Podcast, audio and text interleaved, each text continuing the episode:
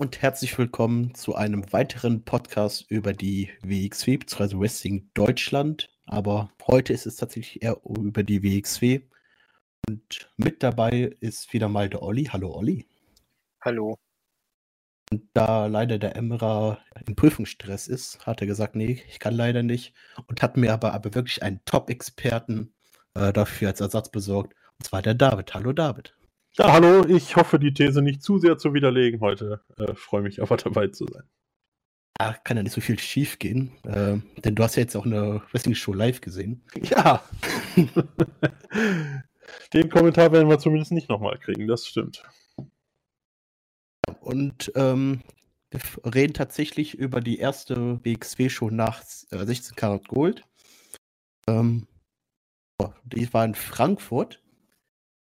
Und da muss ich auch schon mal sagen, von der Matchcard her hätte es auch karatwürdig sein können. Aber ich glaube, das über den Überblick können wir später noch mal genauer drüber reden. Die Show hat dann angefangen mit einem Tag-Team-Match. War Rott und Flott gegen Hector Invictus und Dennis Cash Donik. Da konnte sich Rott und Flott durchsetzen und ich fand es auch sehr unterhaltsam, besonders dass Hector und ja, gute Cash Dolnik wirklich äh, zusammen geteamt haben. Ja. Und ja jetzt doch wirklich als Team auch zusammenarbeiten zu wollen, oder nicht?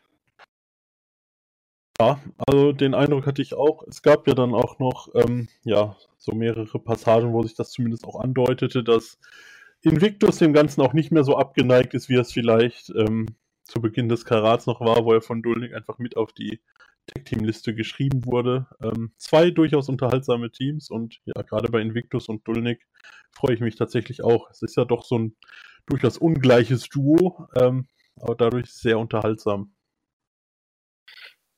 Genau, und ähm, ist halt auch eine Anführungszeichen notwendige Maßnahme, weil, wenn wir ganz ehrlich sind, so viele Teams haben WXW nicht. Wir haben ja die Only Friends, wo wir ganz unter Michael Knight als neu geformtes Team und jetzt halt äh, Hector und äh, Dulnik. Braucht man die beiden als Team, geht so, aber braucht halt generell Teams der Tech Team Division.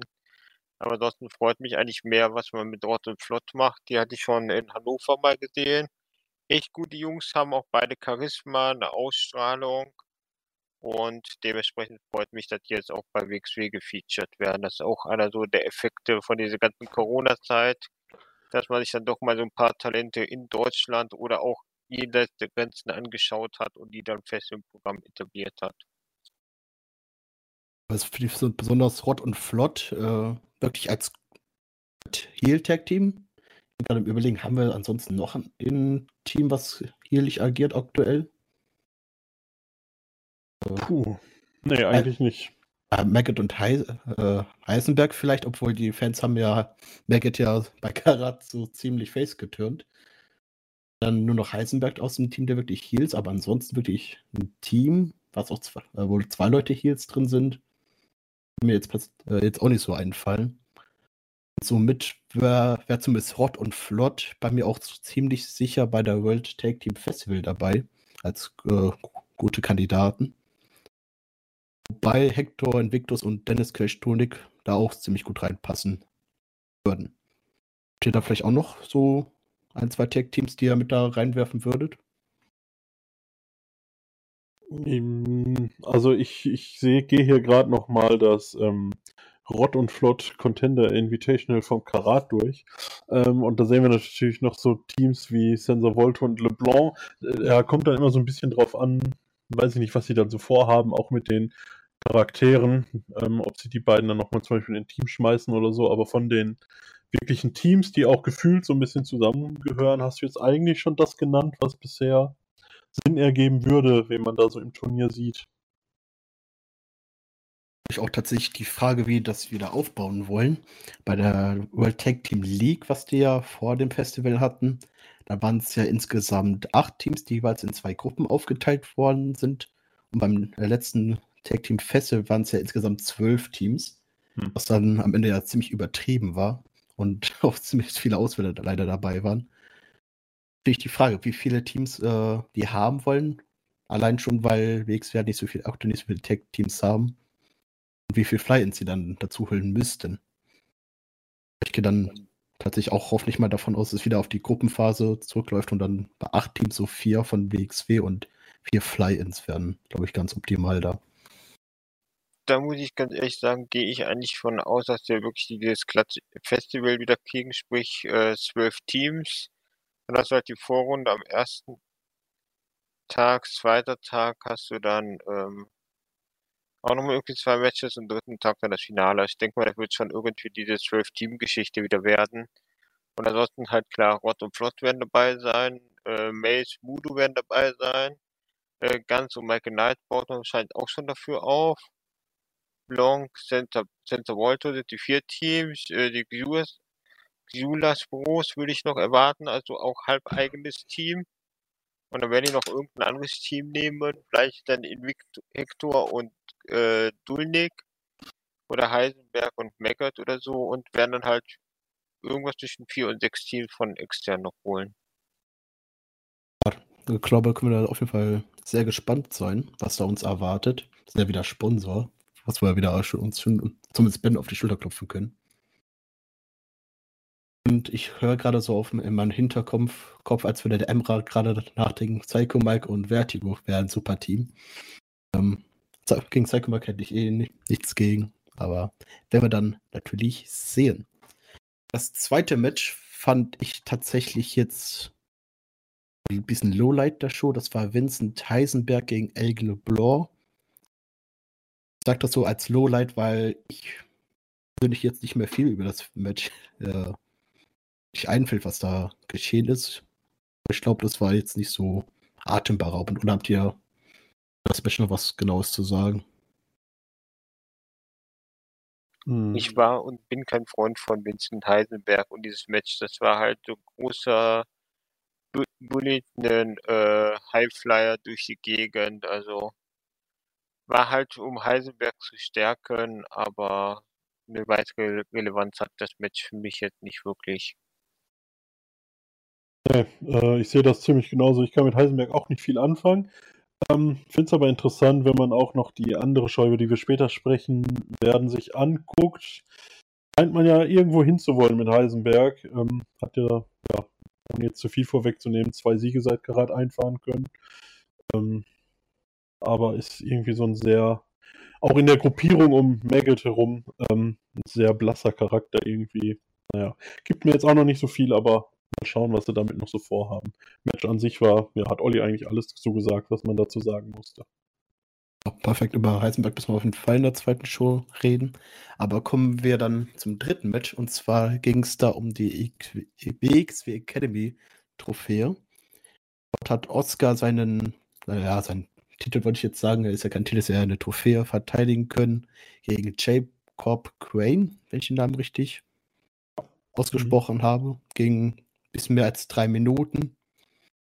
Ja, Oscar schnell ein bisschen rumgekloppert, auch relativ dominant dargestellt und gut den Titel da verteidigen. Auch da muss ich sagen, einer der Matches, die jetzt mir auch nicht so Kopf geblieben sind.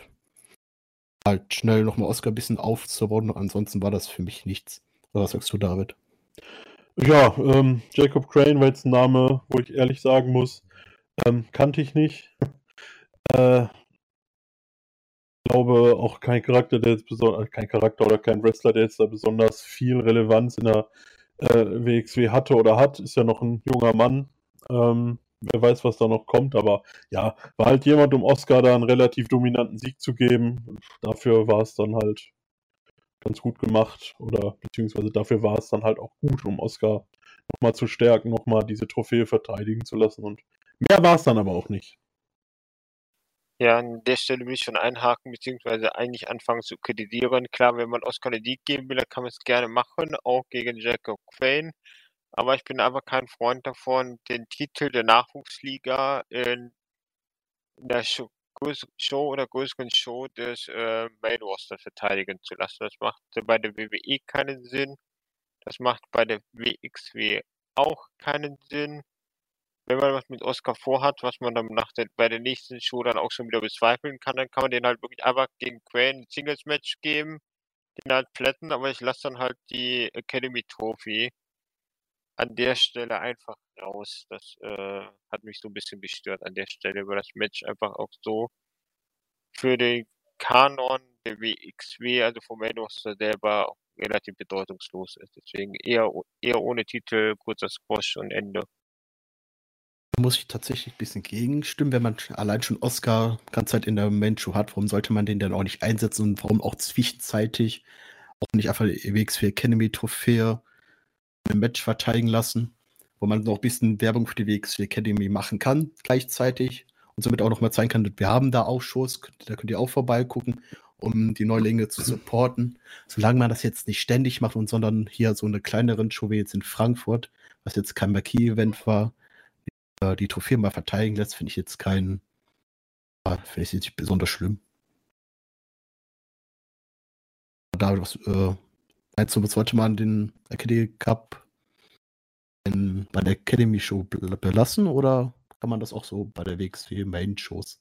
Ähm, ja, ja, ich erinnere mich, dass beim Karat-Wochenende Oscar das Ding ja auch ähm, von, ich glaube, es war Golden Boy Santos tatsächlich. Da war es ja beim WXW Now and Friends Showcase. Ähm, ja, mich stört es jetzt nicht, wenn der Titel halt bei, bei einer Wheel of Wrestling Show dabei ist, aber ja, ich persönlich finde es ein bisschen merkwürdig, wenn da jemand mit so einem ich weiß auch nicht, so ein Pokal sieht halt überhaupt nicht speziell aus. So, der sieht halt aus, als könnte ich mir für 6,50 Euro nebenan irgendwo in einem Laden äh, äh, signieren lassen. Also ich finde, der hat jetzt nichts, wo ich denke, wow, da kommt der äh, ja, Academy Cup Champion, wie auch immer, oder Academy Cup Halter. Ähm, weiß nicht, wie viel Prestige das hat, aber gut, wie du halt sagst, man, man äh, äh, äh präsentiert dann nochmal seine Academy, zeigt, wir haben da so ein Nachwuchsding, da schaut da mal rein, da gibt es sogar ein Pokal, ein Wanderpokal, der da so ein bisschen verteidigt wird, warum nicht? Also ich fand es jetzt weder besonders gut noch besonders schlimm, muss ich sagen. Ähm, es war halt ein Squash-Match, um Oscar zu stärken und ja, ob da ein Pokal jetzt neben stand oder nicht, fand ich jetzt persönlich nicht so super relevant.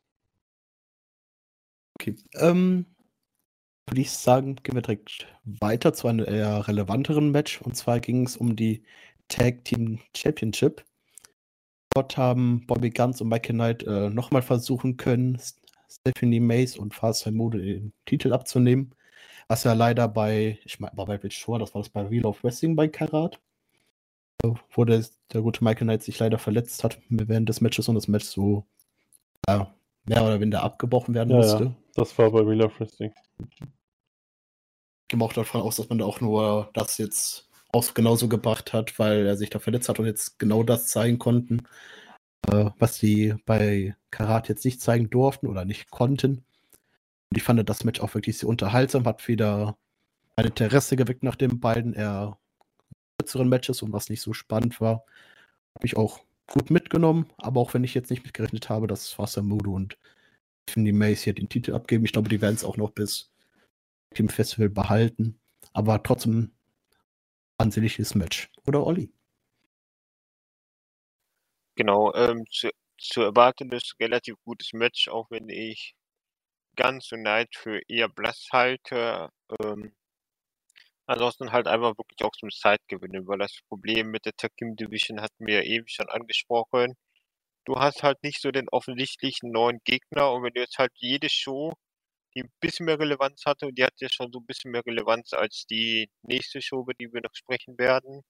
Oder auch als mehr Relevanz als die Show in Weihe.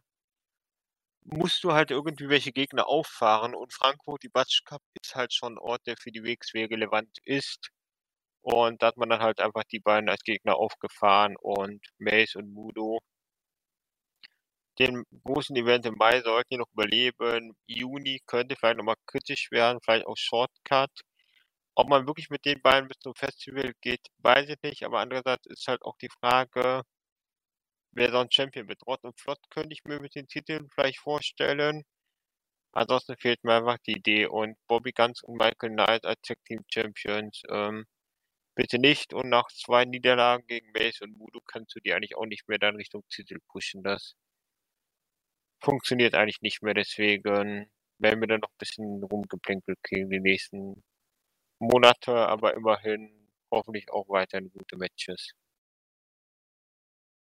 Ja, ich würde mich da äh, anschließen. Gerade bei Ganz und Knight muss ich Olli äh, zu 100% recht geben. Ähm, äh, zwei durchaus irgendwie blasse Charaktere, gar nicht, also gut im Ring, keine Frage, war auch ein ansehnliches Match und so. Ähm, ja, aber jetzt auch keine zwei, die ich irgendwie als Champion oder große Main Event oder sonst irgendwie sehe oder brauche. Ähm, den nächsten Titelverlust von den Teams, die wir bisher gesprochen haben, ähm, hat auch Olli vorhin eigentlich richtig angemerkt. Wir haben eigentlich nur dieses eine Heal-Team, Rott und Flott und Mace und Mulu sind ja durchaus mit der Feel-Good-Story beim Karat und so ähm, sehe ich da am ehesten halt Rott und Flott, die denen die Titel dann irgendwie abnehmen. Ähm, wie weit der Titelrun Run gehen wird, ich denke auch, dass er noch ein bisschen gehen wird. Dafür war, die, war der Feel-Good-Moment einfach auch zu groß, um sie jetzt ganz schnell wieder wechseln zu lassen. Aber einfach mal abwarten, was da passiert. Ah, Titelwechsel, die passieren bei der WXW nicht allzu häufig. Besonders nicht in Frankfurt. Ähm, ja, aber dazu wäre später. Aber bevor wir auch zum nächsten Match kommen, äh, müssen wir, glaube ich, noch äh, erwähnen, dass der Francis Caspin ja seinen Amt als, als sportlichen Leiter abge abgegeben hat, weil er, wenn ich es richtig mitbekommen, auch nach Berlin zieht, um dazu zu studieren und er kann das halt jetzt nicht mehr weitermachen. Somit hat die WXW eine Stellenausschreibung rausgegeben und haben sich, konnte man sich darauf bewerben. Und in der Show hat man auch bekannt gegeben, dass der neue sportliche Leiter niemand anderes als Norman Harras ist.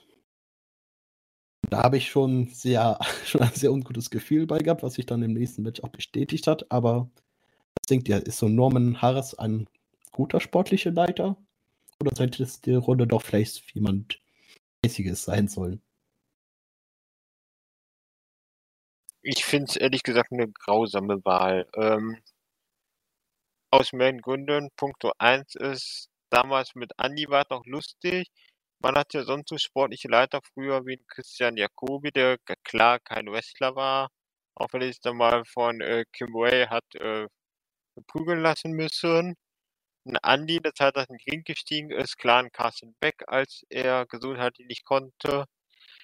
Aber so dieses sportliche Leiter, Leute, die halt aktuell wresteln oder bis gerade eh noch gewrestelt haben und nicht offiziell die Karriere wegen irgendwas beendet haben, finde ich halt immer extrem schwierig. Da habe ich dann doch lieber als sportlichen Leiter irgendjemanden, der schon vor fünf oder vor zehn Jahren zurückgetreten ist, der halt irgendwie Standing oder Namen im Wrestling hat, aber nicht halt irgendwie hier gefühlt ein, einer der jüngsten im Team ist, äh, im Team ist, im äh, Roster ist, der dann das versucht, um sich selber irgendwie gut dastehen zu lassen. Also das finde ich einfach komplett unglücklich, auch wenn man natürlich damit ein paar Geschichten erzählen kann, Geschichten erzählt, aber es hilft meines Erachtens dem Produkt und der Wahrnehmung der Liga nicht wirklich.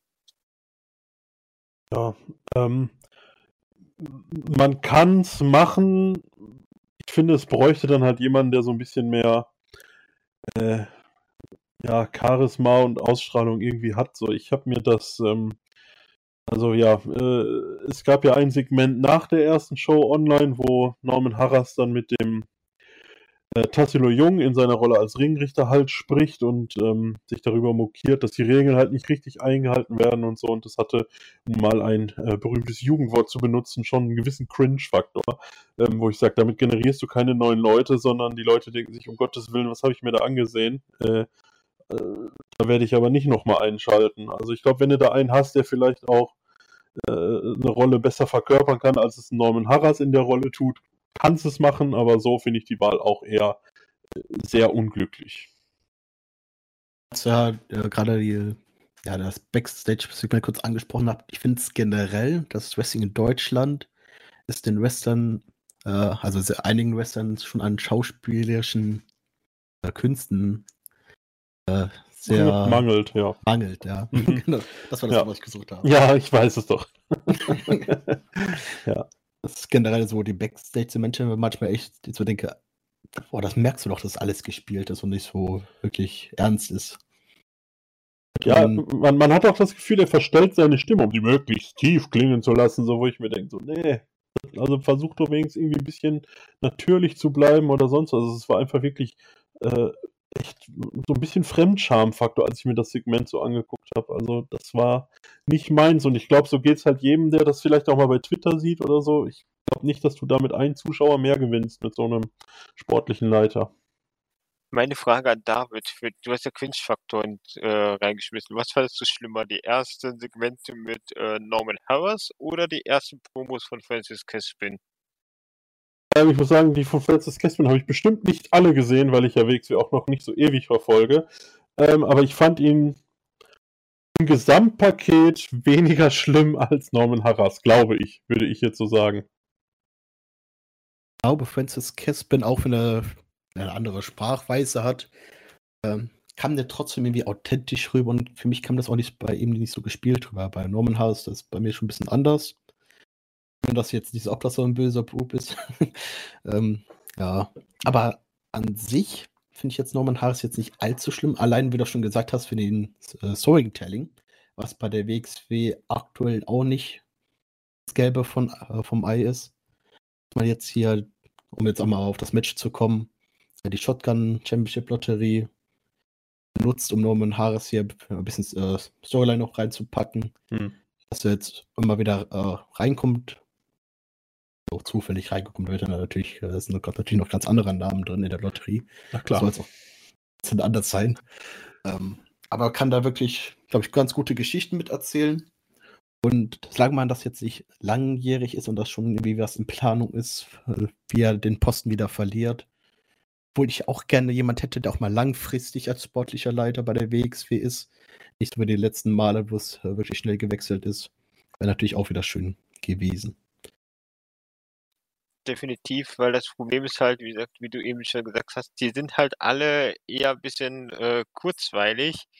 Und ich habe halt auch beim sportlichen Leiter, weil es soll ja in K-Fav eine wirklich relevante Rolle sein. Und da habe ich dann halt mein Problem dafür, wenn du den sportlichen Leiter oder meinetwegen auch den äh, die World Championship nutzt, um Leuten irgendwelche Stories zu geben, weil das sollten halt Posten sein oder der Posten sportliche Leiter als auch der World die World Championship sollten halt da sein, um das Produkt gut aussehen zu lassen und nicht irgendwie so dieses Mittel zum Zweck, um mal Leute irgendwie in den Fokus zu rücken oder die Leute irgendwie beschäftigt zu halten. Aber gut, das ist so die Grunddiskussion.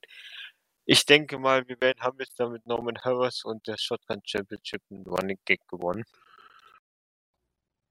Ja, davon würde ich jetzt auch, also der wird zumindest noch ein, zwei Mal sicherlich rauskommen. Dann wird es vielleicht mal irgendwer Storyline-mäßig hinterfragen und dann wird irgendwas rauskommen. Und vielleicht ist das dann auch schon der Angle, um äh, ihm den Posten zu nehmen oder was auch immer. Ich denke, es kommt auch ein bisschen darauf an, wen man so im Auge hat oder bekommen kann oder wie auch immer. Ähm, ja, es ist halt die Frage, wie lukrativ und ähm, strebenswert so ein Job als sportlicher Leiter bei der WXW ist für jemanden, der vielleicht auch gar nicht mehr selber aktiv ist und so weiter. Ähm, ich meine, wird ja kein Zufall sein, dass der Posten immer nur relativ kurz besetzt ist. Ich bin mal auf jeden Fall sehr gespannt. Wie gesagt, das äh, Match, was dann gekommen ist, ist ein Shotgun Championship Match. Er musste seinen Titel gegen Norman Harris aufs Spiel setzen, was er dann nach einem unfairen Griff an die Hose dann auch verloren hat. Darum ging es dann halt auch in dem Segment, was wir dann besprochen hatten. Hm. Irgendwelche Worte zum Match selber? Okay, dann würde ich ging sagen. überraschend lang. Ansonsten habe ich da nicht viel zu. Also ich habe nicht mit einem über 10 Minuten Match gerechnet. Ähm, ja, aber ansonsten war jetzt wenig. Es war jetzt nicht schlecht, aber auch nicht spektakulär. Also Maggot ist in Ordnung. Harris bin ich halt einfach kein Fan vom, vom Charakter, weder dieser International Superstar noch sein Look generell noch alles.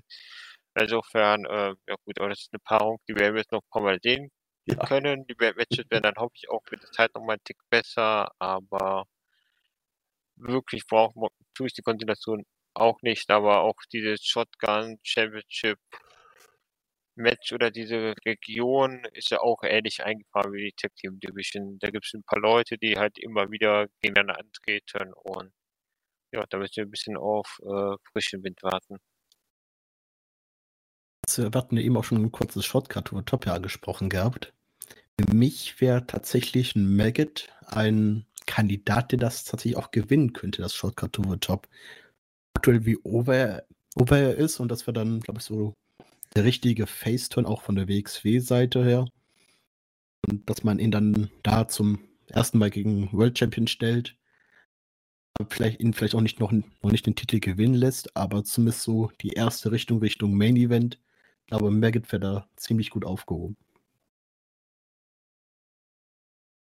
Ja, ich, stimme, ich stimme ja dazu. Wir haben ja tatsächlich auch schon mal privat drüber gequatscht. Ähm, so, Maggot wäre jetzt auch einer der Namen, einer der zwei Namen, die mir da sofort einfielen. Ähm, und momentan muss ich sagen, wenn man so seit Oberhausen, seit dem Karat sieht, wie over Maggot ist, ähm, gehen ja auch die Argumente aus, warum er noch irgendwie als Heal angesehen werden sollte. Ähm, also klassisches super ankommendes Face.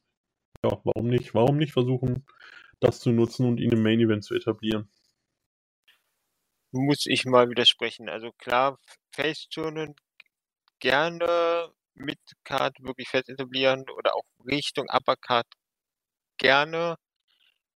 Aber ich sehe ihn beim besten Willen nicht als World Champion und will ihn aktuell auch nicht als World Champion haben, weil auch bei dem Titel haben wir, da kommen wir aber auch noch mal zu, in der letzten Zeit eine viel höhere Fluktuation. Früher hast du halt die WXW Unified World Wrestling Championship relativ lange gehalten und die Verweildauer von dem Titel halt auch massiv abgenommen, trotz Corona, muss man sagen.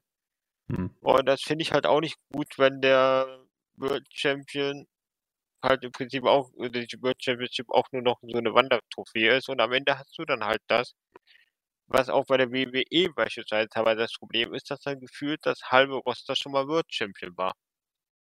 Ich, ich hatte ja nicht erwähnt gehabt, dass er den Titel gewinnt. Ich habe gesagt, dass ja zumal die erste Richtung Richtung Main Event, dass man den da auch noch weiterhin aufbauen muss, ist klar. Aber generell ist ja der Main Event Status auch eh so minder besetzt und dass man da halt Leute so langsam wirklich aufbauen muss, dass die auch mal nach oben kommen, damit wir mehr Leute, die um die Unified World Wrestling Championship mal glaubwürdig angreifen können, muss man zweite Leute aufbauen. Und so das beste Mittel ist dann halt das Shortcut to the Top. Ja, wobei ich nicht weiß, ob das Shortcut dafür jetzt schon verbrennen würde, beziehungsweise gut, du kannst ihn halt als Shortcut mal das Match geben, aber das Match äh, wird halt im Match wird er dann nicht gewinnen. Aber gut, da hat man ja schon ähm, an anderer Stelle, finde ich, ein bisschen sehr viel Unsinn gebaut, aber da kommen wir noch nachher zu. Thema Unsinn, ja. Da kommen wir direkt mal zum ersten Match, zum Thema Unsinn.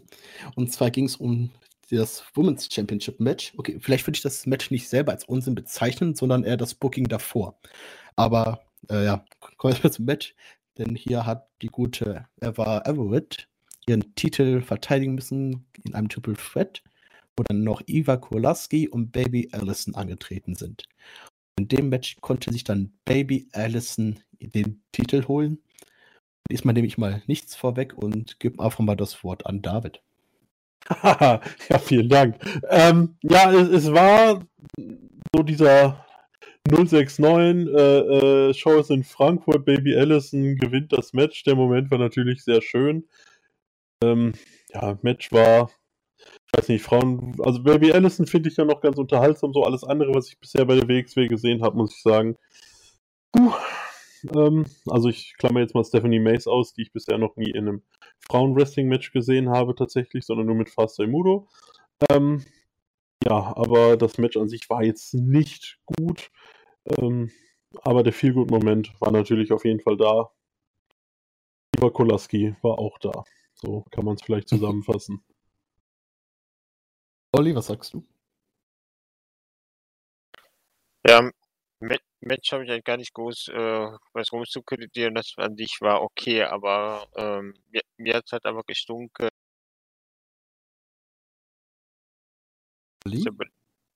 Bei einer nicht existenten Women's Division äh, trotzdem dann schaffst, lauter Leute die Frauen zu haben. Das war so das Ding, wo ich gesagt habe, Leute, äh, wenn ich einen Titel bei Karat wechseln lasse, gerade in relativ prominenten Spots, äh, dann wechsle ich ja nicht bei der nächsten äh, regulären Show. Ja, das, das, das Problem hatten wir ja äh, tatsächlich im, in, in, zwei Matches, also wo, wo ich diesen Punkt auch anführen würde. Äh, da gebe ich dir vollkommen recht. Also man, man, löst irgendwie oder man macht einen Titelwechsel nur, um es dann quasi ein paar Wochen später bei der nächsten Show wieder alles umzuschmeißen, so das ergibt meiner Meinung nach auch überhaupt keinen Sinn. Also bei dem Match äh, würde ich sagen, würde ich hier den Titelwechsel nicht mal kritisieren, sondern eher den Titelwechsel bei Karat.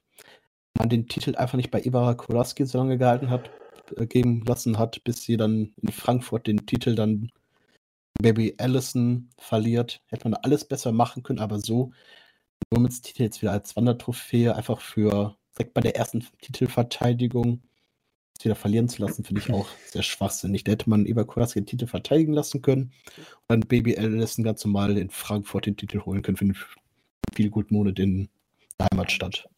Ja, vor allem Ava Everett brachte dir jetzt auch nicht irgendwie die Klicks oder die Aufmerksamkeit irgendwie. Ich weiß nicht, ob die in Amerika vielleicht irgendwo ein bisschen bekannter ist, aber es ist jetzt kein Name, wo ich jetzt sagen würde, wow, weiß ich nicht, so wie es ähm, Ninja Mac war, der jetzt ja doch durchaus ein aufkommender Star in Amerika ist, wo ich ja noch sage, gut, dem kann man mal so ein Shotgun Championship geben, aber ich meine, ich lasse da so ein Ding beim Karat wechseln an Ava Everett, die ihn da bei der nächsten Show wieder verliert, so, ja. Hm.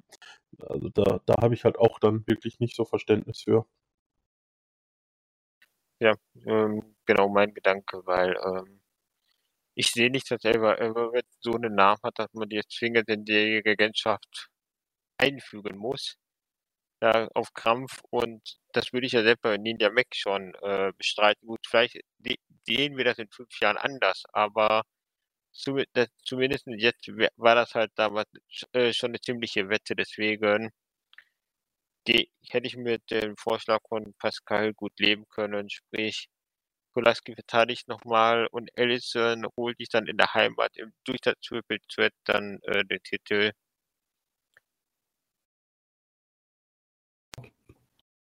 Und apropos Titelwechsel. Sehr gut. Ja, dann kommen wir ja direkt mal zum Main Event. Ähm, hier ist es tatsächlich andersrum. Warum man hier den Titel gewechselt hat, weiß ich auch nicht, denn hier in dem Match hat, konnte sich nämlich Jörn Simmons den Titel von Tristan Archer holen. Und im, oh, okay, Axel Tisch war auch da. Aber warum, weshalb man jetzt Jörn Simmons den Titel jetzt hier gegeben, gegeben hat, ich habe mich jetzt eigentlich äh, gefreut auf den Tristan Archer One. Wäre nämlich, glaube ich, auch sehr interessant geworden. Aber warum man jetzt direkt bei der ersten Titelverteidigung Jörn Simmons hier den Titel jetzt geben, gegeben hat, verstehe ich nicht. Man hätte ihn auch locker dann auch beim Karat geben können. Es ist einfach nur unsinnig gewesen, meiner Meinung nach. Ich möchte von euch als erstes. Ist auch nicht mal ruhig. Genau, man sollte vielleicht noch für den Kontext erwähnen, dass ähm, das eigentlich ein Non-Title Match äh, der dreien war, beziehungsweise ganz ursprünglich sollte es sogar ein Four-Way mit Levandil sein, ähm, der dann ausgefallen ist und vor dem Match kam dann äh, der sportliche Leiter Herr Harras wie äh, Dan Main äh, erfahren musste und äh, hat daraus ein äh, Titelmatch gemacht. Ja, ähm, ich habe Match an sich war gut, ansonsten kann man sich auch gut anschauen mit den dreien. Kann man auch durchaus theoretisch öfter bringen, so rein vom Wrestlerischen her, aber ähm, es macht halt an der Stelle gar keinen Sinn. Der Titelwechsel äh, nach zwei von Karat war was, was in der WXW-Geschichte in den letzten Jahren auch immer wieder nochmal hervorgehoben wurde als große Momente. Sei es Ilya, sei es als ähm,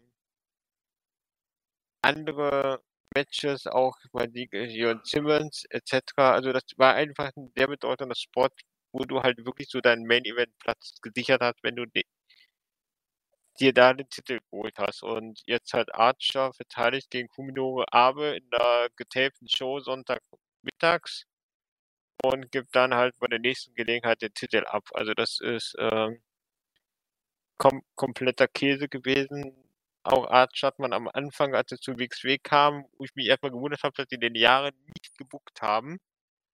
Erstmal eher schwach eingesetzt, dann haben sie ihn immer besser platziert, da habe ich mich echt drüber gefreut und fand er gut etwas überraschend, aber gut, dass er Champion wurde, weil er halt schon den Look dafür auch hat. Und dann lässt er den halt äh, direkt den Titel verlieren. Da war ich doch schon ähm, sehr fassungslos, als ich das gehört habe. weil das einfach komplette Verschwendung von dem Sport ist, komplette Verschwendung vom Titel ist. Und wir haben jetzt einen Fun Fact. Bobby Guns hat nach Corona im April 2021 den Titel verloren. Und das ist jetzt der im Prinzip vierte Champion innerhalb von einem Jahr. Also vierte Champion nach Bobby Guns.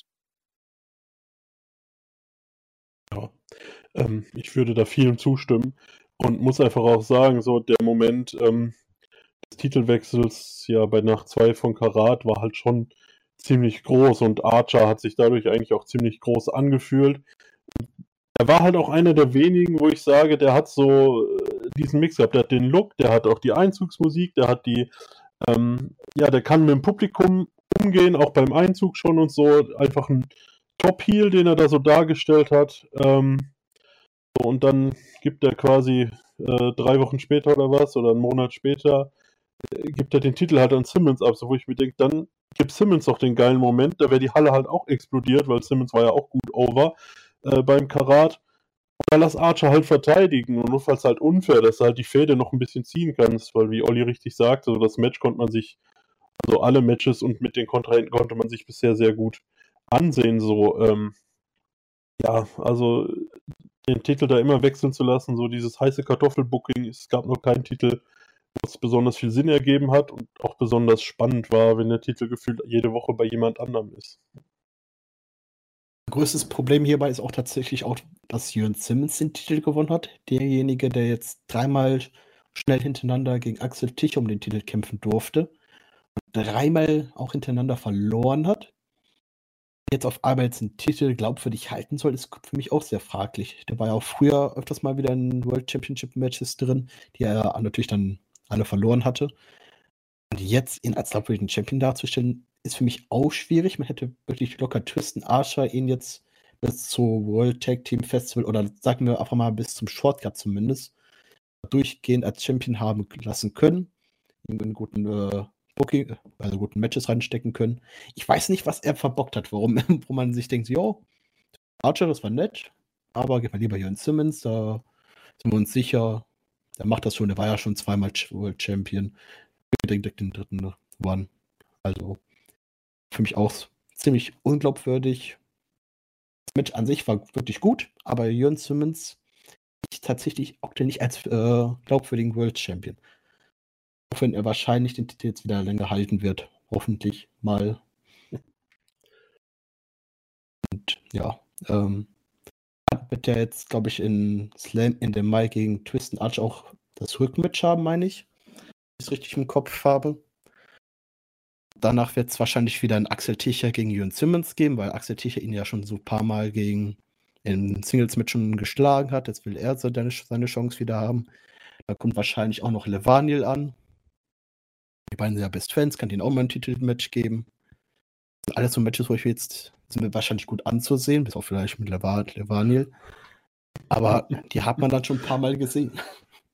Ja, das ist ja das Problem, was Olli vorhin, glaube ich, auch schon sagte. Ähm, die Main-Event-Szene ist halt extrem dünn. So, ich meine, wenn du da halt gefühlt nur vier Leute hast, hast du halt auch nur sechs mögliche Matches, wenn du keine Multiman-Matches machst. So, dann hast du halt recht schnell alles schon gesehen. Das ist dann wirklich schwierig. Hm, ja, wie du meintest, auch Shotcut to Top kann man halt wirklich gut Leute aufbauen, so wie ich meine, so ein Maggot, der natürlich den Titel nicht direkt danach gewinnt. Oder jemand, der schon länger bei der WXW dabei ist und auch schon längst vielleicht auch mal einen Titelwand verdient hätte, wäre natürlich so ein Robert Dreisker. Ach, krass, der zweite Name, der mir so im Kopf durch rumspukte. Ja, wie gesagt, wir haben auch darüber schon gesprochen, ja, der Name ist auch schon gefallen. Ja, da hast du recht. Aber da haben wir beide auch schon gleichzeitig an den Namen gedacht. Ich weiß nicht, äh, wie es bei dir, Olli, ist. Würde dir dann noch vielleicht so einen dritten Namen einfallen, den man langsam Richtung Main Event bucken könnte? Äh, schwierig. Also Robert Dreisker würde ich auf jeden Fall erstmal An Anger Management äh, Training verpassen.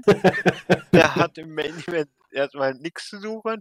Nein, ich habe jetzt gerade auch mal den äh, Schedule der WXW aufgemacht und sehe da so Two Colors am 28.05., Broken Us am 11.06.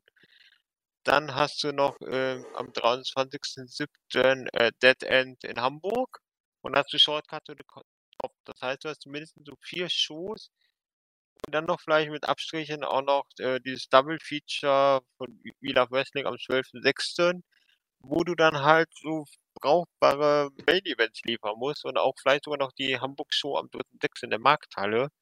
Das heißt, du musst da eigentlich jetzt relativ viel mit vielleicht auch vereinzelt Fly-Ins, die natürlich auch eigentlich keine echte Berechtigung haben, um Titel anzutreten, was machen, weil sonst ist das bis zu Shortcut extrem ausgelutscht, was diese Konstellationen, die uns Simmons gegen irgendwen angeht, außer du wechselst halt jetzt wieder in zwei Monaten den Titel bei, oder bei Brock Lewis den Titel, aber dann ist das halt wirklich ein Wanderpokal. Und da brauchst du keinen tollen Titel, da kannst du halt wirklich für, für einen Zehner äh, beim Pokalschmied um die Ecke irgendwas holen und das den Leuten in die Hand reichen. Nee, aber ansonsten 30er vielleicht irgendwann, aber der wird jetzt erstmal durch die Academy nicht weit wieder bullieren. Ja. Ich befürchte fast, wenn ich so auch auf die nächste Show schaue, vielleicht baut man Heisenberg auf, um mal Titelmatch zu geben, aber ich will ihn nicht im Main Event von irgendeiner der nächsten großen Shows sehen. Da hätte ich sehr, sehr große Bauchschmerzen mit. Ganz ist in einem Tech-Team. Äh, mir graust es ehrlich gesagt gerade sehr davor, wie die, die großen Events mit einschließlich Shortcut to the Top füllen wollen, was die World Title Matches angeht. Das äh, wird nicht sehr schön.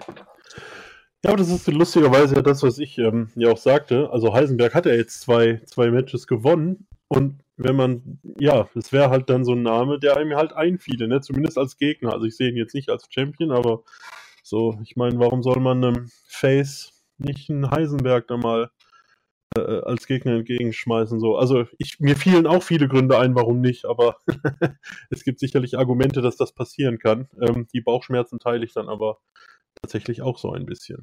Ja, weil das Problem ist halt auch einfach, wenn du jetzt sagst, Vincent Heisenberg, also abgesehen von diesem kurzen, fürchterlichen Shotgun, äh, Shotgun Championship One, Heisenberg ist groß und stark, aber trotzdem, das Match sollte dann bei allem Respekt nicht länger als 15 Minuten dauern, abgesehen davon, du willst Heisenberg nicht in einem 20-Minuten-Match sehen. Und dann hast du irgendwie eine große Show, keine Ahnung, äh, Broken Rules, und dann dauert nachher Simmons gegen Heisenberg 25 Minuten, weil es ein Hardcore-Match ist und Heisenbergs äh, Stable-Kollegen immer eingreifen. Das willst du nicht sehen. Nee. nee. Gut, ir irgendwann kommt ja jetzt noch Jonathan Gresham. Ähm, Der wird dann in Hamburg oder dann in Oberhausen seinen Titelshot einlösen. genau, da hast du ja zumindest ein Main-Event Minimum mit abgedeckt. Wenn ich denen wieder einen Wanderpokal geben möchte und das, was in Hamburg den Titel gewinnt und dann in Oberhausen wieder verliert. Auch das kann man sich vorstellen, ne? Äh, Apropos die Regentschaft von Archer eigentlich so aus meiner Sicht die drittschlechteste, seitdem es diese Unified Championship gibt, weil es gab mal eine Eintagesregentschaft von Bad Bones, da hat man wirklich den Spaß gemacht, dass er, glaube ich, in Hamburg den Titel gewonnen hat und dann Oberhausen verloren hat. Bei dieser Fans Association Night, wenn ich das richtig auf dem Schirm habe. Und dann hattest du auch nochmal irgendwie den Spaß, dass Martis Girl den Titel gewonnen hat und ich glaube am selben Abend wieder verloren hat. Richtig, da hat er den Titel, glaube ich, auch von Rion Simmons gewonnen in einem Triple Threat. Kam Christian Michael Jacobi raus, hat Axel Dieter Junior rausgeschickt und dann hat er das Match auch direkt gewonnen. Seitdem ist, glaube ich, auch Marty Skill auch nie wieder aufgetreten bei der WXW. Des Wissens nach. Ja, genau, also das war so schon sehr äh, strange Sachen. Und wenn du halt bei der aktuellen Titelregentschaft, äh, der letzten Titelregentschaft dann echt knapp dahinter kommst, ist schon bitter, vor allem, dass halt bei Bad Bones damals, das war die erste Titelregentschaft. Sprich, du gewinnst den Titel, bis auch später noch in Star Wars deine erste Titelregentschaft hat im Prinzip eine Heimreise angedauert. schon den äh, Namen Bad Bones ansprichst, ne? Ich weiß ja nicht, was früher da vorgefallen ist, warum die, die sich die Wege getrennt haben. Den hätte ich sehr gerne bei der WXW zurück, besonders jetzt in der Main-Event-Szene aktuell. Könnte da wirklich nochmal frischen Wind wieder reinbringen. Aber es ist natürlich die Frage, was da äh, früher passiert ist und ob da mittlerweile auch schon, ob da Gras rübergewachsen ist oder nicht. Aber das wäre zumindest jemand, der, dem ich jetzt vor- vorstellen könnte, der jetzt wieder noch relativ neu den Main Event wieder mit auffrischen könnte. Ansonsten gucke ich mir das Ka den Kader ja aktuell an. Die Leute, die aktuell nichts zu tun haben, würde ich da auch, auch ungern da drin sehen. Mir einfach mal, dass die WXW da in der Zukunft mal wieder neue Leute aufbaut. die man da oben auch glaubwürdig hinsetzen kann. Ja, das wäre auf jeden Fall zu wünschen, dass man da mehr als vier Leute findet. Oder fünf. Ja. Würde ich sagen, äh, gehen wir ganz kurz noch auf Pappburg ein. Ähm, das, Im ersten Match hat sich ja leider Dennis Kechtonik wahrscheinlich verletzt. Ich mal davon aus, zum, äh, wir hatten ja da auch schon darüber kurz gesprochen. Du meintest, es könnte vielleicht noch ein Work sein, David. Um, ja, äh, also wir hatten es ja beim Karat, das ist Zeichen für Verletzungen dabei. Ähm, ähm, Caspin halt Storyline-technisch benutzt wird, deswegen bin ich mir da nicht so sicher. Aber ja, ich weiß nicht, man hat ja bisher auch nichts. Ähm, also ich habe zumindest jetzt nichts gelesen, ob Dulnik jetzt ausfällt oder länger ausfällt. Ich weiß noch nicht, ob er angekündigt war. Ähm, da bin ich gerade unsicher. Ich habe, nur, ich habe nur die Möglichkeit nicht ausgeschlossen. Ich weiß nicht genau, wie man bei WXW dieses Symbol für Verletzungen ernst nimmt oder halt gerne auch mal für Stories einsetzt. Also ich wollte da jetzt nicht irgendwie was runterspielen oder sonst was. Aber es war Wrestling, das kann natürlich immer sein. Und in dem Match hat er sich gegen Rick Salem durchgesetzt, wenn es richtig ausgesprochen ist. Derjenige hat dann sein Debüt in der, so in Anführungszeichen, richtigen WXW-Show äh, gegeben. Da hatte, meine ich, auch bei WXW Now und Friends schon ein Match gehabt. Ja, ja. Mhm. Ähm, ich weiß nicht, wie er darüber gekommen ist, aber in dem Match hier hat er mich nicht so bis jetzt überzeugen können. Ich, ich habe da mit Marvin ja auch im Podcast drüber gesprochen und generell auch äh, ja, mit ein paar Leuten, die halt auch bei der Show waren. Ähm, und das Match der französischen Freunde war generell das schwächste bei WXW Friends and Now Breaks Now und Friends, so rum. ähm, ja, und Rick, Rick Salem oder Salem mit seiner Kristallkugel. Ähm, also überhaupt nicht. Ich meine, ich finde ihn weder als Charakter besonders spannend noch im Ring irgendwie. Ähm, das Beste am Match war, dass es halt relativ kurz war. Also äh, Rick Salem, Salem. Ich weiß nicht, warum man den jetzt für die Show bucken musste, gebuckt hat. Ähm, ja, mein Fall ist es nicht. Wichtiger Sieger, kurzes Match. Olli, was ist deine Meinung über den neuen Zuwachs der WXW? Ob das darauf der Zuwachs ist, weiß ich nicht. Ansonsten werde ich zur generellen Show ja am Ende was sagen, mich jetzt nochmal ein bisschen kürzer halten. Ähm, weil es einfach Roadshow, man wollte halt einen Spot, um halt Leute auszuprobieren. Das hat man mit dem jetzt auch gemacht. Zumal man halt auch nicht vergessen darf, das Oster ist ja relativ dünn. Also so von der, also von der Gesamtpersonalzahl her, was man ja dann auch später an der Matchcard gesehen hat. Und dementsprechend kommst du da auch nicht drum rum, äh, dir von extern nochmal welche Leute zu holen, damit du die Shows auf die Beine stellen kannst überhaupt. Ähm, dann im zweiten Match hatten wir Mike Knight gegen Tristan Archer, was dann im The Q geendet ist, weil Rod und Flott eingegriffen haben. Dann kam Bobby Guns, Kieran Simmons raus, um den Safe zu machen und somit hat man dann ein Six-Man-Tag-Team-Match Main Event gebucht. Ja, kann man machen für eine Mini-Story über den Abend. Bei so einer kleinen Veranstaltung finde ich jetzt nicht schlecht. Und so hat man dann nicht einen guten Main Event mit aufgebaut. So kann man, braucht man über das Mitbau auch nicht wirklich mehr zu sagen. Ja, später vernünftig reden. Das nächste Match würde ich tatsächlich einfach überspringen. Da hat nämlich Rotation gegen Danny Frey gewonnen. Das war jetzt auch nicht atemberaubend. Ähm, und dann kam wieder das nächste Shotgun-Titel-Match, wo dann wieder zufällig Norman Harras rausgekommen ist und da jetzt schon die ersten Zweifler sagen könnten, das wäre kein Zufall. Aber natürlich, wie Norman Harras ein guter Geschäftsmann ist, ist natürlich noch andere Namen los, Topf oder nicht. Ja, Olli hat ja die Erklärung eigentlich geliefert. Das Roster ist relativ dünn. Die Wahrscheinlichkeit, dass da der gleiche Name zweimal fällt, ist dadurch natürlich höher. Also ich sehe da wenig Suspektes. Und wer was anderes behauptet, soll die Beschwerden für sich behalten. Ja, also Olli sagt bitte nichts, wir gehen weiter. ähm, ähm, das mit nächste Match tatsächlich ähm, fand ich sehr unterhaltsam. Habe ich jetzt, also ja, schon mitgerechnet, aber eigentlich sind die beiden nicht so mein nicht so mein Fall. Und zwar gab es Sensor Volte gegen Aigle Blanc, wo sich Aigle Blanc durchsetzen konnte nach 17 Minuten. Und das Anfang, der Anfang hat sich ein bisschen gezogen, aber ist ja meistens so bei längeren Matches, zum Ende haben die wirklich die, finde ich, die Hütte abgerissen und das war für mich so der Showstil des Abends. Wie fandet ihr das? Olli, jetzt darfst du auch was dazu sagen.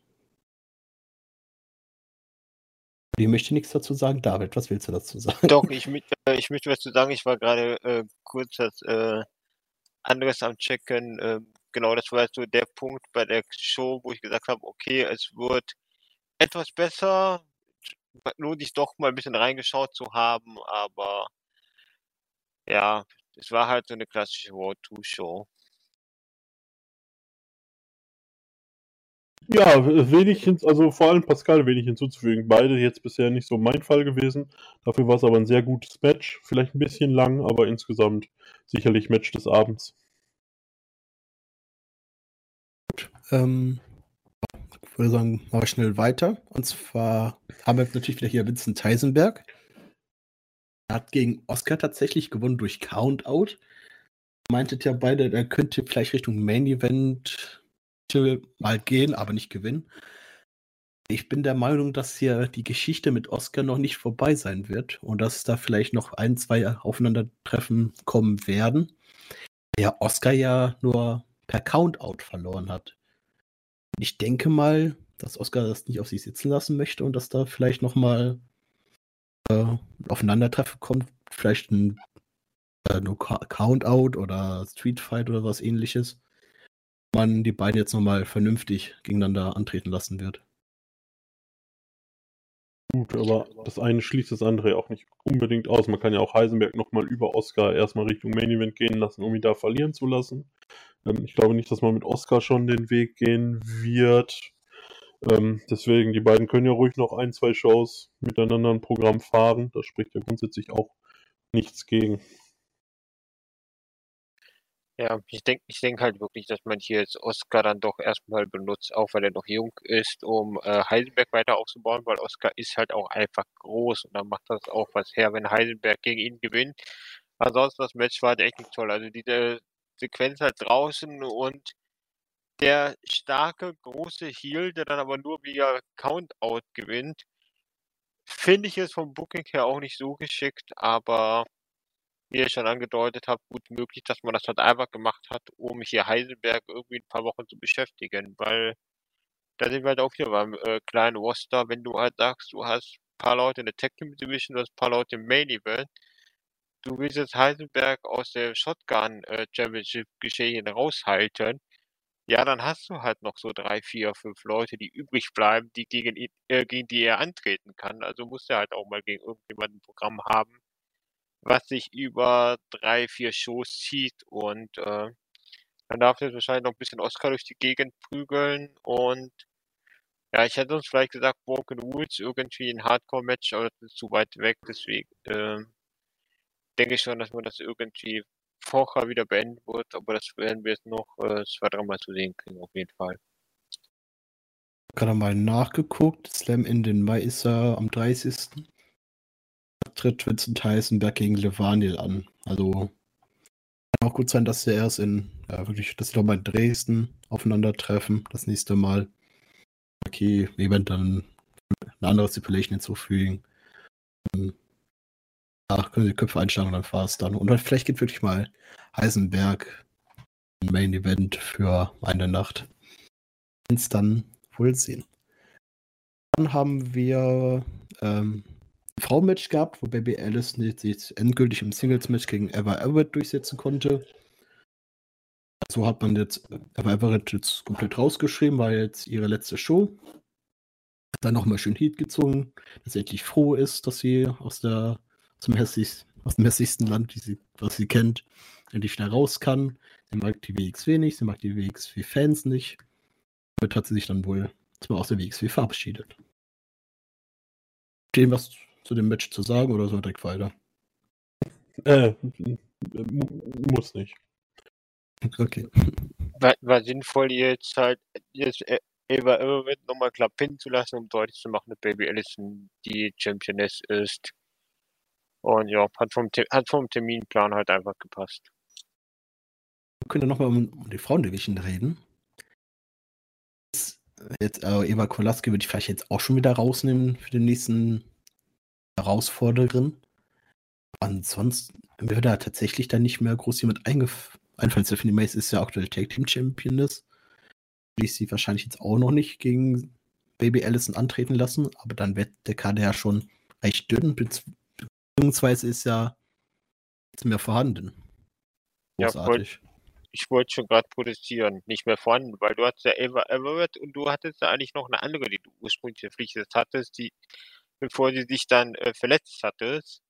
Und davor hattest du dann Iva Kolaski aus äh, Ungarn geholt. Also du bist schon wieder da, wo du vor ein paar Jahren warst, dass du eigentlich alles, was irgendwie du in deine Division packen kannst, von äh, extern ranholen musst. Und wenn du halt eine Maze in der Tech Team Division hast, ja, dann kannst du dich zwar noch in Deutschland irgendwo umschauen, aber die sind halt auch alle kein Teil von WXW. Und dann bist du halt schnell bei Leuten wie Kara, Jessie J, ähm,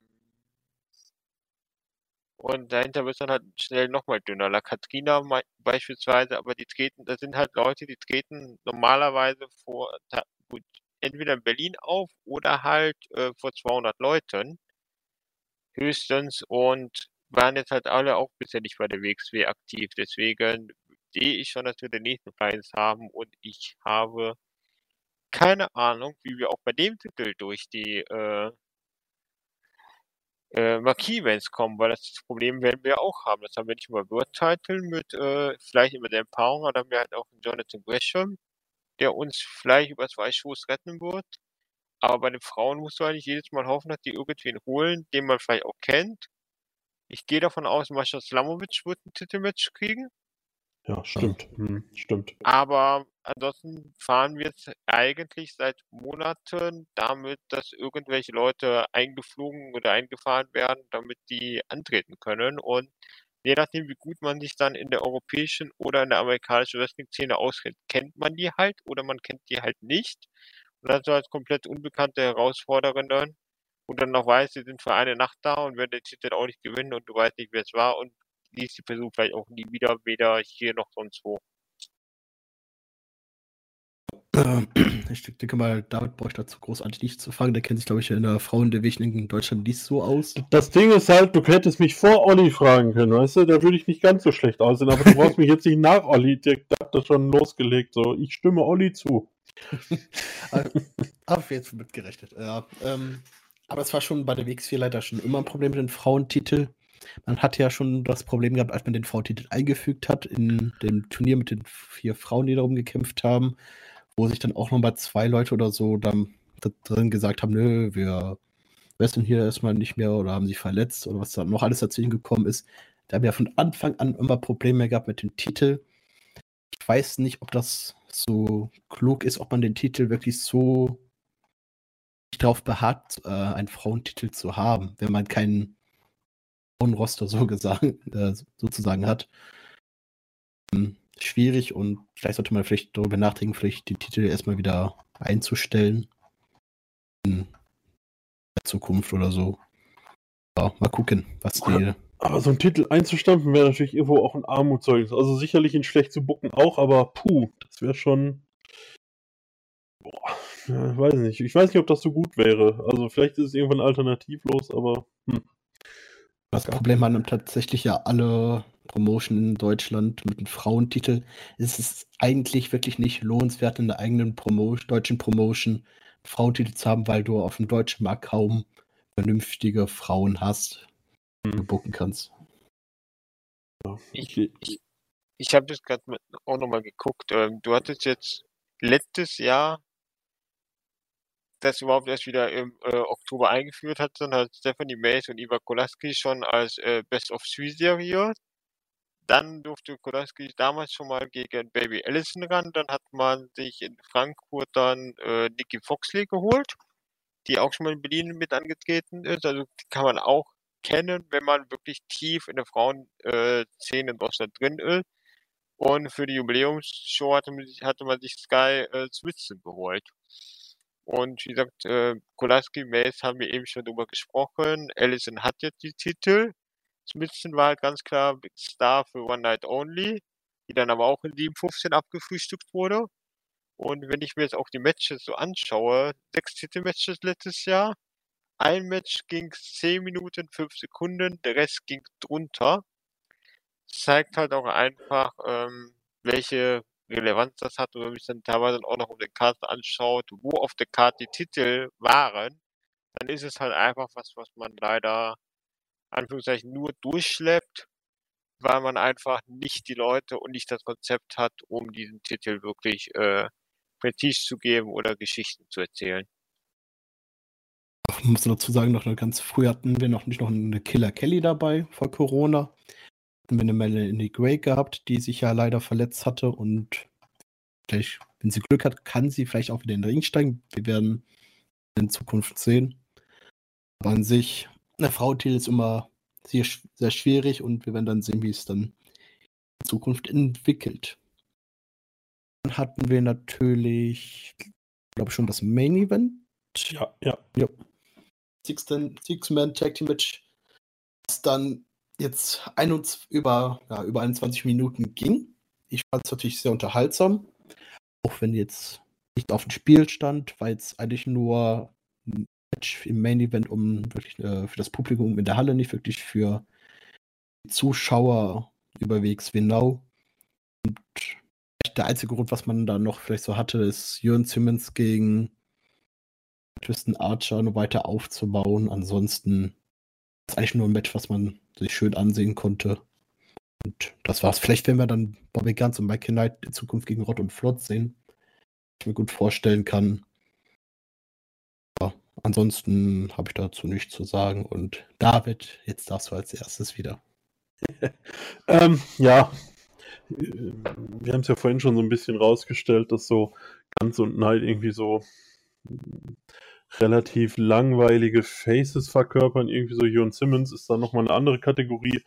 Ja, aber eigentlich war es so eine Mischung aus, wir stellen jetzt mal Archer und Simmons gegeneinander ähm, und bieten halt den Fans einen schönen Abschluss mit einem Sieg der Faces gegen die, ja, vor allem gegen die etwas nerdigen Heels von Rod und Flott und schaden dabei eigentlich auch Tristan Archer in der Darstellung nicht. So eine Kombination war es einfach, wie du halt sagst, eher für die Fans in der Halle, die einfach dann mit einem schönen Erlebnis nach Hause geschickt wurden. Ähm, ansonsten war es halt, ja, ein fast 22 Minuten langes Match, was aber äh, nicht super relevant war.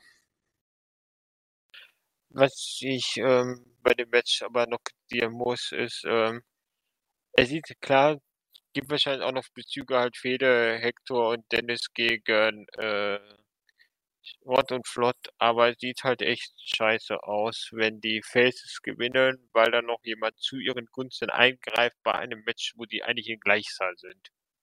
Das sieht halt immer echt übel aus und da kotze ich, weil das ist halt einfach Booking absolut aus der Hölle.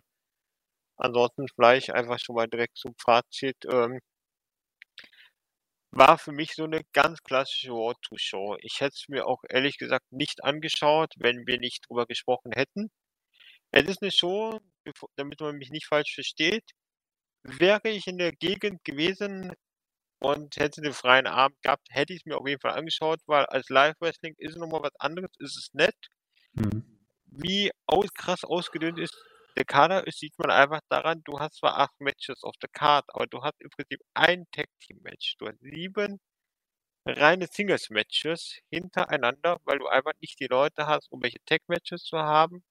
Hast dabei Import aus Frankreich, hast Leute äh, aus der Academy dabei, hast andere Fly-Ins dabei und kommst halt trotzdem nicht irgendwie auf mehr drauf. Das war halt für mich wirklich so eine klassische Road-to-Show wie du die früher auch hattest, wo dann halt einfach keine Kamera mitlief, sondern halt einfach vor Ort war. Dann gab es halt irgendwann eine Interference oder sowas und da gab es ein Six-Man-Tag-Team-Match im Main-Event.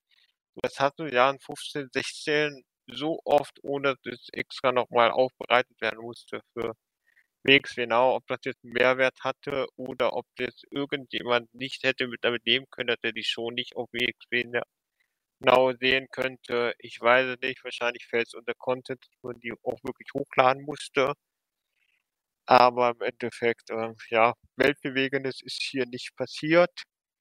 Vielleicht wird man über Schnitzel aufgreifen können, aber dann hätte man auch die zwei, drei Szenen irgendwie filmen können oder nachher verwe verwerten können. Dass man irgendwie sagt, okay, Harras war schon wieder da drinnen, das kann man immer noch drei Interviews Backstage machen und gut ist, aber für den Kanon, sorry, war das jetzt nicht wahnsinnig relevant.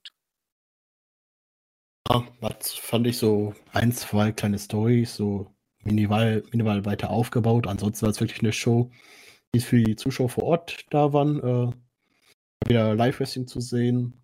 Und ansonsten, ja, das schlecht war es jetzt nicht, aber bei WXW genau, dass sich das anzugucken, war natürlich ein bisschen schwieriger, als das natürlich live vor Ort zu sehen, ist klar. Hm. Welche Show fandst du besser? Ich glaube, es war keine schwierige Frage, aber so allgemein dein Fazit über beide Shows.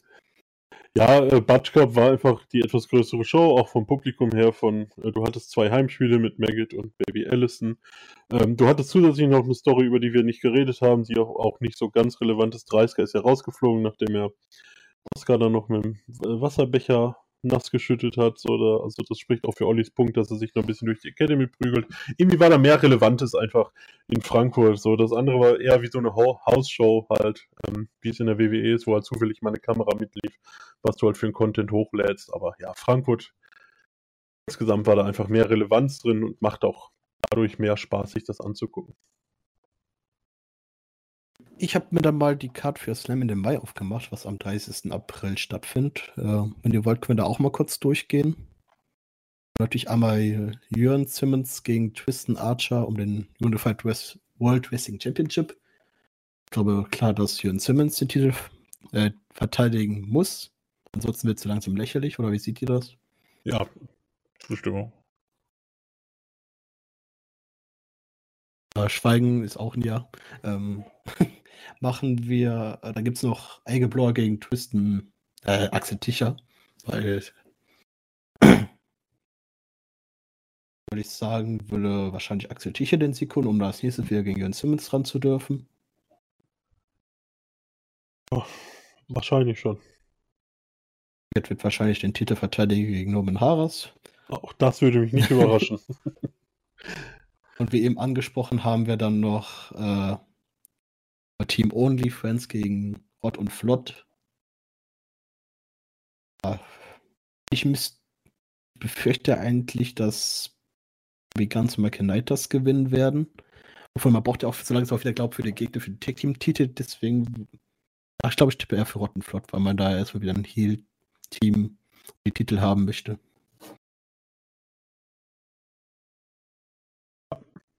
Auch da würde ich dir zustimmen. Alles andere wäre ein bisschen merkwürdig. Ähm, halt einziges Heal-Team, da spricht schon einiges für, dass die es auch machen werden. Eben, weil man drittes Mal Bobby Guns und Michael Knight gegen äh, Stephanie Mays und Fasta Mudo in ja, zwei Monaten oder zweieinhalb Monaten weiß ich jetzt auch nicht, deswegen ähm, relativ offensichtlich. Dann haben wir noch ähm, Sensor Water gegen Fast Time Moto, was glaube ich ein kleiner Showstealer werden könnte oder wahrscheinlich auch wird. Definitiv. Da werde ich wahrscheinlich mit dem aktuellen Champion mitgehen, mit Fast Time Modo.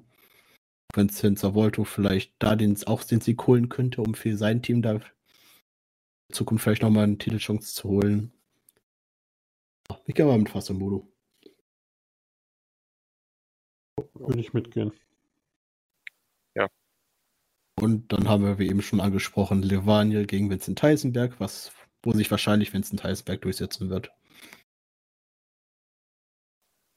Ja, ja da wird sich der gute Nexus nicht so sehr freuen, weil er nichts mehr mit Liebe ist. Aber ähm, ja, das ist halt, das ist halt ein Match, wo ich, wo ich schon spannender finde, was man da Booking technisch macht, weil Levaniel war ja nicht relativ weit oben. Wenn Levaniel es verlieren sollte, dann ist er erstmal aus dem Main Event geschehen eigentlich raus.